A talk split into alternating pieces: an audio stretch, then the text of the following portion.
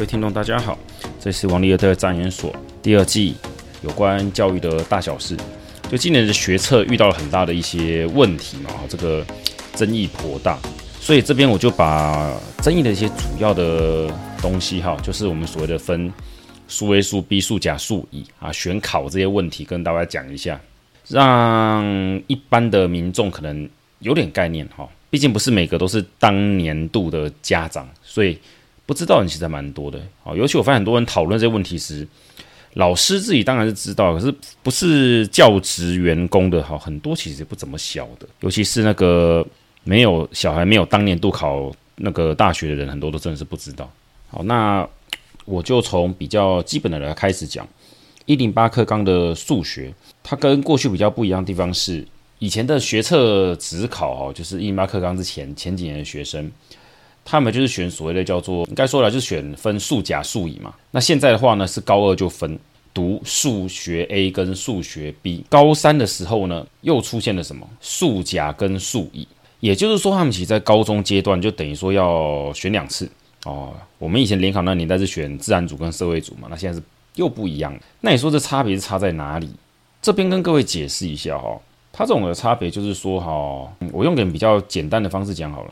这边我先不提课纲改变之后哪一些强化、弱化，或是说有调整顺序哦，这个会太复杂，涉及到一些数学课程设计的想法。我就只讲现在选的概念。高一是没有差的哦，高一是大家都上一样的东西。到了高二呢，数学的必修课程可以改为选数 A 跟选数 B，然后到了高三呢，又可以再选数甲，或是再选数乙。所以。很多家长会觉得很头痛，怎么那么多奇奇怪怪的东西跑出来？哦，我我觉得很多人一开始就弄错这个问题点哦，所以这边要先跟各位解释一下，就是高一没差，高二呢数学必修改成数 A 跟数 B，到了高三呢，你可以选数甲跟数乙，或是干脆不选。也就是说，就我们之前的教纲的话，是你高二还是必修嘛，啊，高三就有选修科目，哦，它变得可以这样去做选择了。啊，这个的差异在哪里？我等等再跟各位解释哦。那我们造成一个很大的问题哈，今年问题是在哪？我再跟各位解释一下，就是哦，我们的考试目前还是分，就是我们讲学测指考嘛，哈。那现在叫学科能力测验，那个是在今年度的学学科能力测验这个学测哈，它是有六个项目。那数学就是考数学 A 跟数学 B，也就是说它没有管高三了哈，它没有管高三，它就管就是高二的部分。这个问题好像各位听起来说，那为什么什么加考数学甲跟加考数乙这是什么东西哦？就是以前的职考就在我们说，就像联考那个七月份的职考哈，它考的科蛮多的嘛哈。但是呢，改成分科测验之后，今年的分科测验之后哈，它的考试科目跟各位念一次哦，有数学甲啊，历史、地理、公民、物理、化学、生物，就这样。嗯，国文、英文不见了，对，没有了。那数学只有甲，没有数学乙，对，没错。所以很多家长还有选在该嘛，要么觉得他们，尤其是当初没有选到的那个机会就没有了。不过我想跟各位讲哦，这个他为什么这样东西这样选考是有一个逻辑在的哈。当然你认不认同是一回事，我只跟各位讲，目前的问题就很像是说，因为他分科测验是考数学甲，所以如果今天你是所谓的传统的社会组学生，或是你在高三选的是数学乙，甚至说你。就是高二时你也没有选数 A，就是你的数学能力相对弱的话，你去考数甲，这根本是怎么讲？找死是不是？各位应该了解这个问题的吧？好，我这边整理一下，就是哦，全部再整理一次，就是高一数学没差，高二分成数学 A 跟数学 B，就是以前的自然组跟社会组数学，但是到高三呢，又要再选一次数学甲跟数学乙，还有可以不选，你也可以不修数学了，所以你等于这样。摊开就会发现，最后的结果呢有好几个，而我们学测呢考的是数学 A 跟数学 B 哦，两个不一样。可是取代指考的分科测验呢，它没有数学乙，它只有数学甲哦。我想各位家长还有说，就是今年没有小孩的哈，就没有去研究，大概诶发现问题在哪里了。那我这集我先不谈这个叫做制度上的一些缺陷问题，因为我个人也觉得这样子有点不大对啊。我个人是觉得分科测验的采计。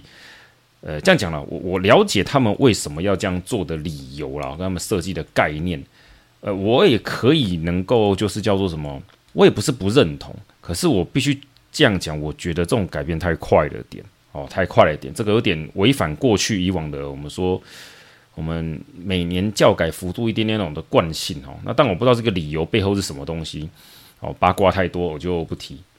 刚才提一下，就是那我们要怎么去看数 A 数 B 这东西到底是差在哪里？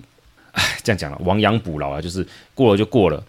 今年他也看来也不会说今年再直接再补考数乙，所以你怎么样去那边骂骂骂骂骂？他们已经讲了，最快也是就是应该是在明年后年嘛才会改。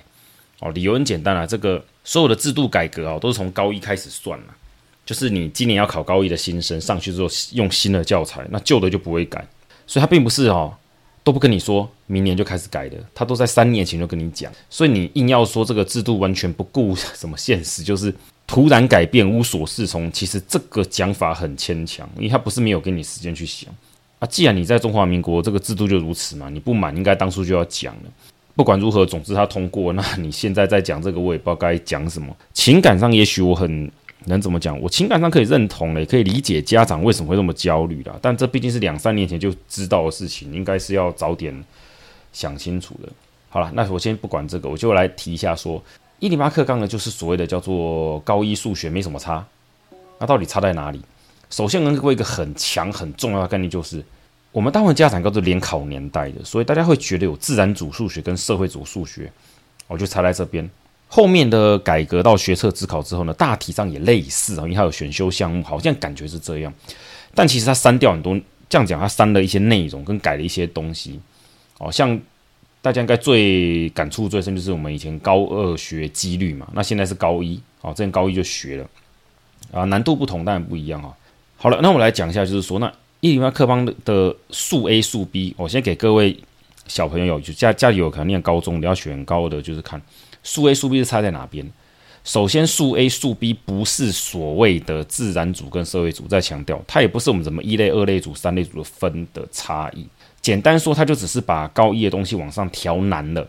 但是数 A 数 B 呢，它学习的东西会有点差哦，会有点落差。差在哪？我跟各位解释。如果你是数学 A，选的是数学 A，那么呢，我们课纲中叫做高数学需求啊，高数学需求。数学 B 就所谓的低数学需求，高二的数学是衔接高三的，所以并不是说你念的数 A 数 B 就一定会怎么样。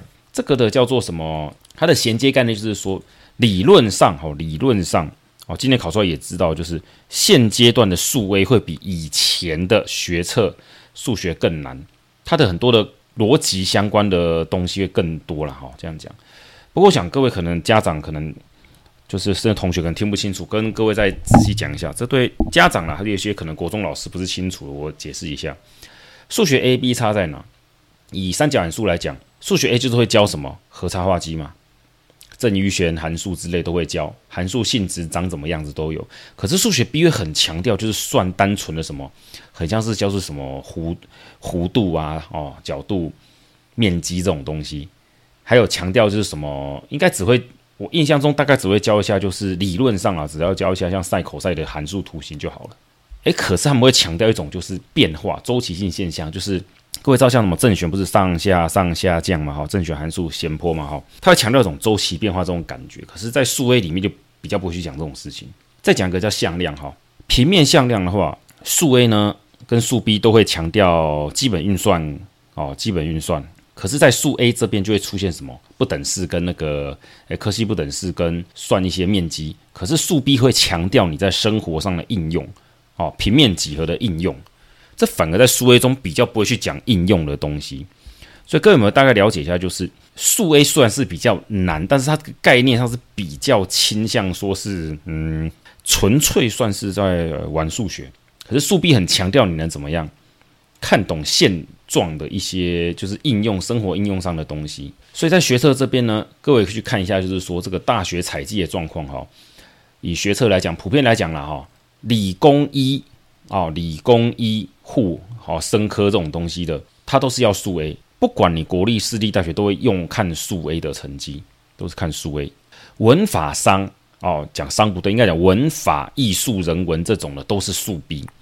差别最大的在学测这边，差别最大是财经商管类的，有些国立大学要求数 A 啊，有些会数 B，那司机大学大部分都是数 B，所以大家应该大致上可以理解一下，这个是问题在这边的。那我这个以课纲来讲的教学需求的话，它是有分的，就是一种叫高数学需求，一种低，但中间还夹一个就是不是中哈，是所谓的不同面向需求，就是你要偏生活应用。所以通常还会建议怎么样？就是建议你一开始就要走理工一这种高数学需求的，你就是直接选数 A，然后呢高三选数甲。如果是低数学那种什么人文、什么历史、国文文科的，那就是什么选数 B。高三呢选数以后干脆不要修，也没关系。如果你完全不考虑的话，也是可以。它是有这种概念在的。那首先叫不同面向，是指尽量走生活情境上面来讲的话是如此的啊，是如此。那但很多有问题啊。为什么说有问题？因为数学它是个金字塔堆叠上来的知识啊！再讲一次，数学不是那种啊单元的，我念了这章，下一章就直接就会，它是有差的。就像你今天如果说要学一些就是什么微分、微积分嘛，哈，一些复数的概念，那你函数一定要会嘛。那有些三角函数的东西，对后面的像是复数这个，呃，大家应该有印象的，复数加成是有是一定有点关系的。可是我们在数 A 上面教到的东西，在数以后数。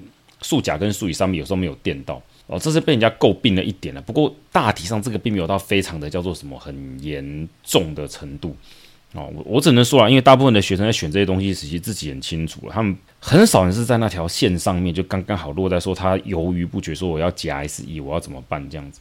所以我们来看看这个，就是说那这种选法的差别，它到底它的概念在哪里？简单讲，高数学需求就是所谓理工。一好像不是，应该是理工啦，还有像是什么光电，其实应该算工科，就传统的理工科啦，哈，就是所谓的高数学需求。商管哈，医学这种东西，医农林那种也算哈，它算是所谓的多面向要求。多面向概念，你先想想可以知道吗？商管的数学跟医学上所需要的数学应该不一样吧？虽然有些需求上数学还是蛮硬的，但是毕竟跟我们那种纯理科是不一样。低数学需求是所谓的文法艺术这种文人文人文法法学跟艺术科这种的，就是你念这个你不会用到数学吗？你什么时候听过中文系的同学说他们一直在算数学的？好像没有，对不对？哦，所以用这个角度让大家了解一下，说他是我目前来讲是这样分的，但是这也不会也是让学生很困惑，因为大部分的学生不会做选择，到高中他可能也只是在依照我们的社会传统选一些所谓的科系。也就是我们到目前为止，就我了解到的高中，大部分的状况还是以升学导向。换句话说，他们没有在管你到底适不适合，而比较偏向说考上再说。而这种心情跟这种环境的压力，加上家长大部分也是如此，就让学生没有办法照课纲的概念去走。因为课纲的概念是希望学生自己选。选了就不要后悔，做到底，努力哦。这诶，类似这种概念。可是家长当然不是这样想啊，有机会越多越好。我们现在讲争议最大的问题，就是在学测考数 A 数 B 分科测验哦，就是不是只考是分科测验哦，不，嗯，各位不要想它替代只考的东西就可以了。它居然只有数甲没有数乙，这很像说就是为什么说家长觉得很困惑、很愤怒，就是啊，我学测考了数 B，结果我的那个。就是我想再考一次的时候，他的分科测验就是只考了哈，居然只有数甲没有数乙，开什么玩笑？那我小孩不就重了再念一次吗？所以很多人觉得是逼很多人去念什么，干脆选数 A 数甲比较干脆嘛。嗯，我也不知道该怎么去讲这个事情哈。我就说这个必须说啦，这个是思维上的一些差异造成的，因为大家想的会很不一样。那好了，这个课纲的问题我就先不论哈。那我要让大家知道说，他为什么要这样去区分？这其实有点像是目的导向，因为你去想想看，如果说你选择的，你选的数 A，再选的数甲，就这样去去念理啊，去念工科，你本来就要去念它，所以你是准备着去念大学这个的，叫做什么？你你是抱持着我就要去念它的准备去学习的，理论上应该是这个样子的。所以讲到这边呢，我想听众哈，家长应该稍微想想看。我现在没有在想跟你说哪个是对的，哪个是错的，因为所有的教稿再讲一次，不要再讲自己小孩是白老鼠，因为每届的小孩都是白老鼠。自从教育部好开始九年国教之后，到现在其实每年都在做修正、做调整，只是多或少而已。差别在于说你是调整升学入学的那个考试制度，还是在调内容？内容是一直在调。教育不是一成不变，它一直在改变。我们大家觉得很难过，可能是就是所应该说就是属于叫做考试内容啊，升学考试这方面的问题比较大。尤其是每次改变哈，我再跟各位提一次，我看了这十年，就是每次教纲改一改啊，换了个考试方式，像国中就机车到会考嘛，大学呢最早从九五九九五开始，九九啊，到现在一零八看了好几次，每次改一次啊，每改一次就有再改一次，不限于家长，也不限于老师，也不限于学生，都有。我无意评断他们的想法是对是错，因为这个就是看个人的一些经验跟价值。我只能说改变是一定会有。那也别说自己是白老鼠，因为很现实一个东西就是你学习这个学啊，这样讲啊，读书学东西，它本来就是一个累积的过程，它不会因为你今天考试改了一个东西，你就彻底失去机会。你失去是升学的机会，考进那一间学校的机会，不是你人生没有机会。很多人把它弄错了。或许有人觉得这样好像在讲风凉话，不过我跟跟各位讲了，我现在后面讲的东西不是建议你去选数 A 还是选数 B，而是各位去想想看，哦，就听我算是解释一下。目前我们在讲这个叫做考试分发，我因为还是考试分发，这目前还是有，只是怎么考怎么分发，所以也没有什么叫做一试定终身，因为每次都是一试定终身，没有什么叫做分很多次，因为每一次都是在拼高下。那你说？这个叫做学测没呃弄不好，再给一次机会。那为什么分科测验完不再给一次机会？严格说没有这个问题啊，因为现在的状况是大学的名额比学生多诶。各位知道，各位知道很多学校招不满，都到了这种情况了，不是学生筛学校，是学也不是学校筛选，是学生去选学校。那为什么还有这个现象？诶，答案简单，第一个就是少子化。现在学员人数像我那一年应该是四十三还是四十四万吧，我那一届啦。我后来去查，应该差不多吧。现在大概只有二十几，甚至不到，这么少，一半不到。可是我们的高教扩张了，每间大学名额都在增加，还多了一大堆国立大学，不是吗？那每间学校的像学测采计的那个他们的高低标这个标准也都不一样嘛。所以在这边，我想让大家了解一件事情：有时候不要只怪制度的一个面向，因为有个东西是不会变的，就是我们还是有个很强烈的想法，叫做排名。我们会认为从上往到下排名，学校就从上啊什么台大、清大、交大排下来，哪个科系都一样，那一定会有选校不选系的学生哦。但我觉得现在在这样子是鼓吹学生选了校再进去转系，菜哈。不过我也不会演，还是还蛮多嗯老师跟学校会鼓励这样，因为榜单好看。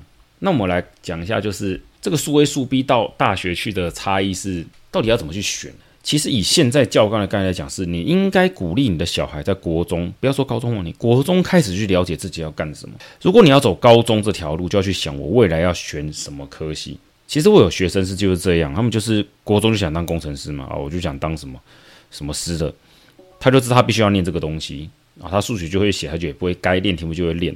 他们去了高中之后呢，也很认命，好学难一点，他也不会再讲什么。可是如果你完全没有想法，就像以前。哎，我记得那是什么时候的事情？学测，哎，我也忘第几届了，就是机测不知道第几届是哦，十几年有了。我我看过那时候学生就是哈、哦，他去选自然自然组，为什么？因为他爸妈叫他选，机会多，不要选社会科，然后社会组。可是他真的数学不行啊，一请假北跳啊，学得痛苦万分哦，万分痛苦。他真的就是不行，可是因为他爸妈觉得这个未来选科系的路比较宽广，比较多，机会大了，就去选。可是我跟我朋友那补习班那时候在想一件事，就是他只会念一个系啊，他把自己的机会弄成几百个可以挑的意义在哪里？因为他永远就是在那个 range，他不会，他的成绩永远不可能到国立大学前端，他连国立大学都有问题哦。以那个排名来讲，所以他。坚持依照当时那种杂志讲那种要挑最大的机会，这其实害他自己。那结果会有差吗？我讲这很像在说风凉话，不是？我在跟各位讲个很重要的问题，就是你真的确定选数 A 跟数 B 对他未来选系、人生未来有个极重大的影响吗？对，会，但他必须自己选的，而不是你帮他选。我这样讲是有点不客气了，但是也是希望跟各位家长甚至老师提一下，就是说，因为一零八课纲的概念就是学生自己选择，家长在旁辅助。我们如果一直用报纸就是什么呵护爱护他，不让他去挑，我们至少就会得到一个结论是，他的这是机会没有了，是很可惜的嘛，是害他嘛。我们要为他请命哦，我们要在乎这些人的那个什么呃机会之类的。但又回到老句老问题嘛，你三年前就知道事情，你现在怎么一直在讲这个？好了，那我们来讲一下，就是目前我看到好有两个走向哈，我现在讲讲重点，因为刚刚算发牢骚。目前的所有的叫做不管是你的学测还是未来分科测验哈，考试都一样。越前段的学校，就是所谓的顶大、台青交、城镇这些，他们是学校去挑学生，因为这些学校进来的人都很多。例如，我要二十个名额来了两百个，我要五十人呢来了五百个，我当然可以挑啊。虽然不仅挑数 A，我还要挑高标顶标的学生，可以啊，反正。我全部挑顶标的，我还是有足够。比如说，我们要挑五十个学生，顶标来的扣扣，嗯，还有一百个，我可以挑啊。他们当然去挑到看到学习历程一大堆东西嘛。诶，这个是个问题啊。他真的这样适合吗？就像你看一些财经、财管一些一些科系哈，他挑数 A 有些是合理啊，有些其实不大合理。因为目前的数 A 接数甲的这条路，其实并不适合，就是他没有太多生活化的数学的。应用题啦，没有这种训练，所以如果你是希望他走这个比较生活面向的科系，就算是所谓的数学需求好像比较重的这种的财经哦商管科的，但照理说他应该数 B 就好了，他干嘛要数 A 啊？就挑学生嘛，就这样嘛。因为很现实，就是通常数 A 会好的人，数 B 大概也不会差到哪里去，这是目前台湾教育下的一个大概的状况。所以这些前段学校挑学生嘛，我记得前面有讲啊。国立大学的这叫做财经商管科，很多还是挑数 A。那为什么到了中段之后的大学，还有到私立大学挑数 B？因为没有数 A 的会去啊。其实他们自己也知道啦，大学自己也晓得啦。看历年进来的学生，那个数学在什么高标、均标还是什么低标，就知道了嘛。会来的人都已经变成低标了，你还采数学 A 干什么？哦，可以这样这种概念吧？我要这样下去，我就没有学生了。哦，尤其私立大学有招生压力，那更大，只能这样嘛。所以很多问题是因为你看前段的，尤其是我看一些老师在讲哦，我知道老师为了学生的前途很忧虑哦，他们会很焦虑这些事情，觉得我们要替他们请命，为他们怎么样好，拜托给他们机会。可是必须要说啦，就是挑那些像我看到老师挑，他说他一字排开，他上面写全都是什么台大、政大哦、师大，就是那种最前面的学校。来这些学校呢，只看数 A 啊，他们不看数 B，他们未来是数甲那。想选这些的学生，当然只能去选择比较难的啊，这个是失去机会。应该要让念数 B 的人哈选数 B，后来也给他们考个数乙，给他们能进去的机会。其实我想的事情是，你知不知道，如果你的数学是数 B，然后程度 so so，给你勉强进了这种大家都数 A，同学都是数 A 的地方，你觉得你会过得怎么样？教授不会为了你停下来，你会觉得很痛苦万分，因为他们觉得我们学校程度在这边。数甲数那个概念是一样的，你强迫一间学校因为数乙去收你，那、你进去的人呢？他们之前都是属于数甲 OK 的程度，你会发生什么事情？我到家长一定觉得啊，机会就机会嘛，进去再说嘛。可是，唉，时代不一样了呀。现在又不是说你去台大哦，去哪一间学校，你薪水出来就高人家五万，就 高人家个几千上万块啊，未来人生下去就过得特别好，并没有啊。我是觉得，我刚刚讲两个轴向，第一个轴向就是所谓的。传统上的排名还是依照这个叫做国立大学顶大哈，在一般的大学往下排，看商管科的最清楚，其他科几乎就没有所谓叫数甲数乙的那个疑虑嘛。像理工科啊，就是数甲数 A 啊，不管你想怎么办啊。文科呢，啊我就没有要啊，所以我就没有啊，没差啊。反倒是这种就是所谓的理论上一零八加刚想特别分出来，能够替这些人想的那个的财经商管类的哈，反而麻烦。因为很多人觉得我没有给我机会考那一次就是不行，像这次讲最多就是他数 B 他没有考好怎么办？他选数 B，他学测没好想分科测验，可是分科验只考数甲，他怎么办？理论上数 B 再去选数甲可以啦，只是真的很痛苦。因为我也知道现在学生的选法哈，其实大部分都是数学好的人会去，就是想就是会去选数 A 数 B，而不是依照自己的性向兴趣，就是这样现状。的学生其实还是依照我们过去的习惯，好一点去选所谓的自然组，差的选社会组。台湾几十年来都是这个样子，社会的习惯也是如此啊。所以我在一开始还说，其实我不是很赞成这次的分割线这种的分法。我晓得他们的概，我晓得他们为什么要这样做啊，只是我没有很认同。那我们在这边看所谓叫做这些的差异性到底会造成什么？有老师希望说恢复数一考科，我个人还算是支持啦。但这个说什么讲说这个叫做。大家都受到很重大的伤害，要讨公道，我觉得很奇怪哦。我是真的觉得很奇怪。我为什么说很奇怪？就是究竟我们的考试是叫做筛选，还是让学校去挑学生？有时候我们要自己想一下，就是我们真的认为考试让就是所谓的叫做这些测验升学考试，是分数到了就得进去，然后教授就要把它教好吗？这比较像义务教育的概念，就是我去念这间小学、国中，我缴了税，这个学校老师应该就把我小孩教好啊，学校老师也应该要照他的本分教该教的东西。可是大学好像不是这样吧？大学大部分的情况来讲，那可能是因为国立，我觉得国立大学有道理哦。但你说这个就要照成绩分，我觉得不是这样子诶。你是念数理系的人，你数学程度不好，你要讲什么？啊，你真的认为你念数甲哦？现在学啊，别讲数甲，你说数 A，结果那成绩出来，那个学校采计结果，你你觉得高标跟低标可以比吗？或者我这样讲了，一个念了数 A 就要数学三十分的人，跟念数 B。但是考八十分的同学，两个人数学程度会一样吗？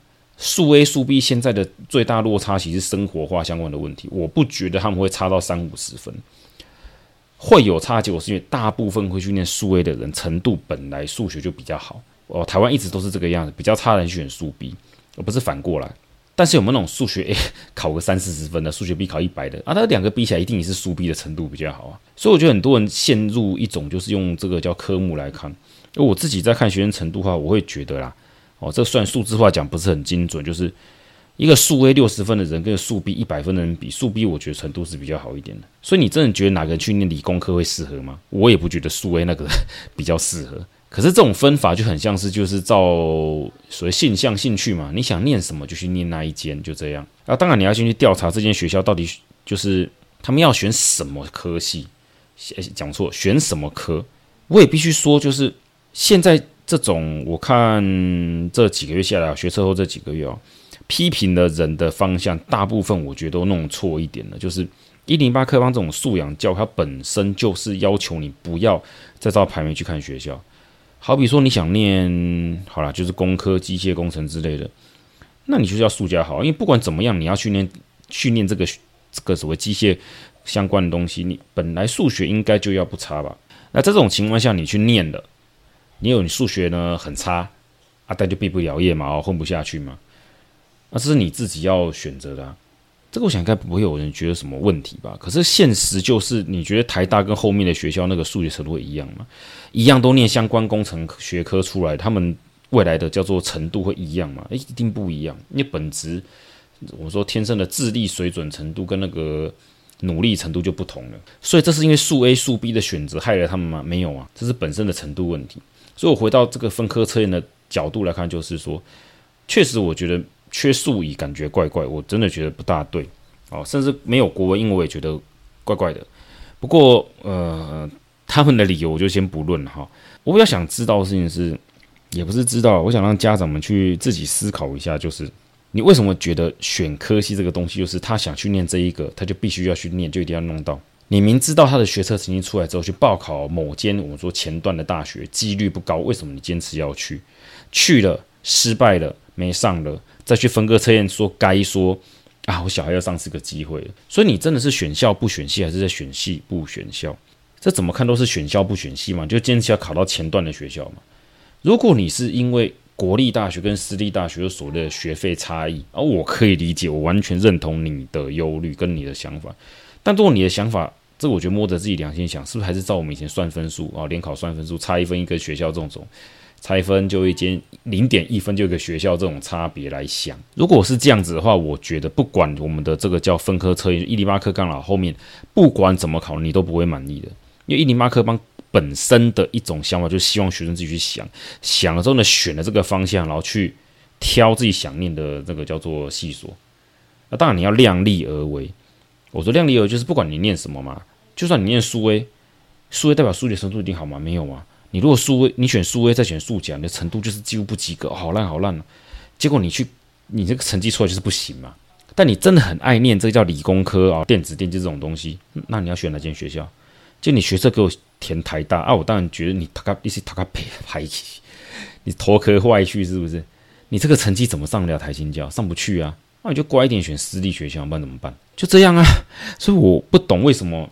会有人一直觉得说这个学校差在这边，这变得很像是说，其实你根本就不知道自己的小孩或者他该念什么，你只是觉得这个学校前段比较好，机会比较大，所以呢就应该去念念看，就这样啊。至于到底念不念出来不管嘛，这个就是我们以前的想法。哦，我今天讲这东西好像有点太怎么讲，指责家长，我我也不是这意思，因为我最后做个结论就是，我们现在的叫做教学，还有我们的生活习惯，还是从联考下来居多。尤其我看那么多家长，他们还是跳脱不出，就是我照分数选学校的差别。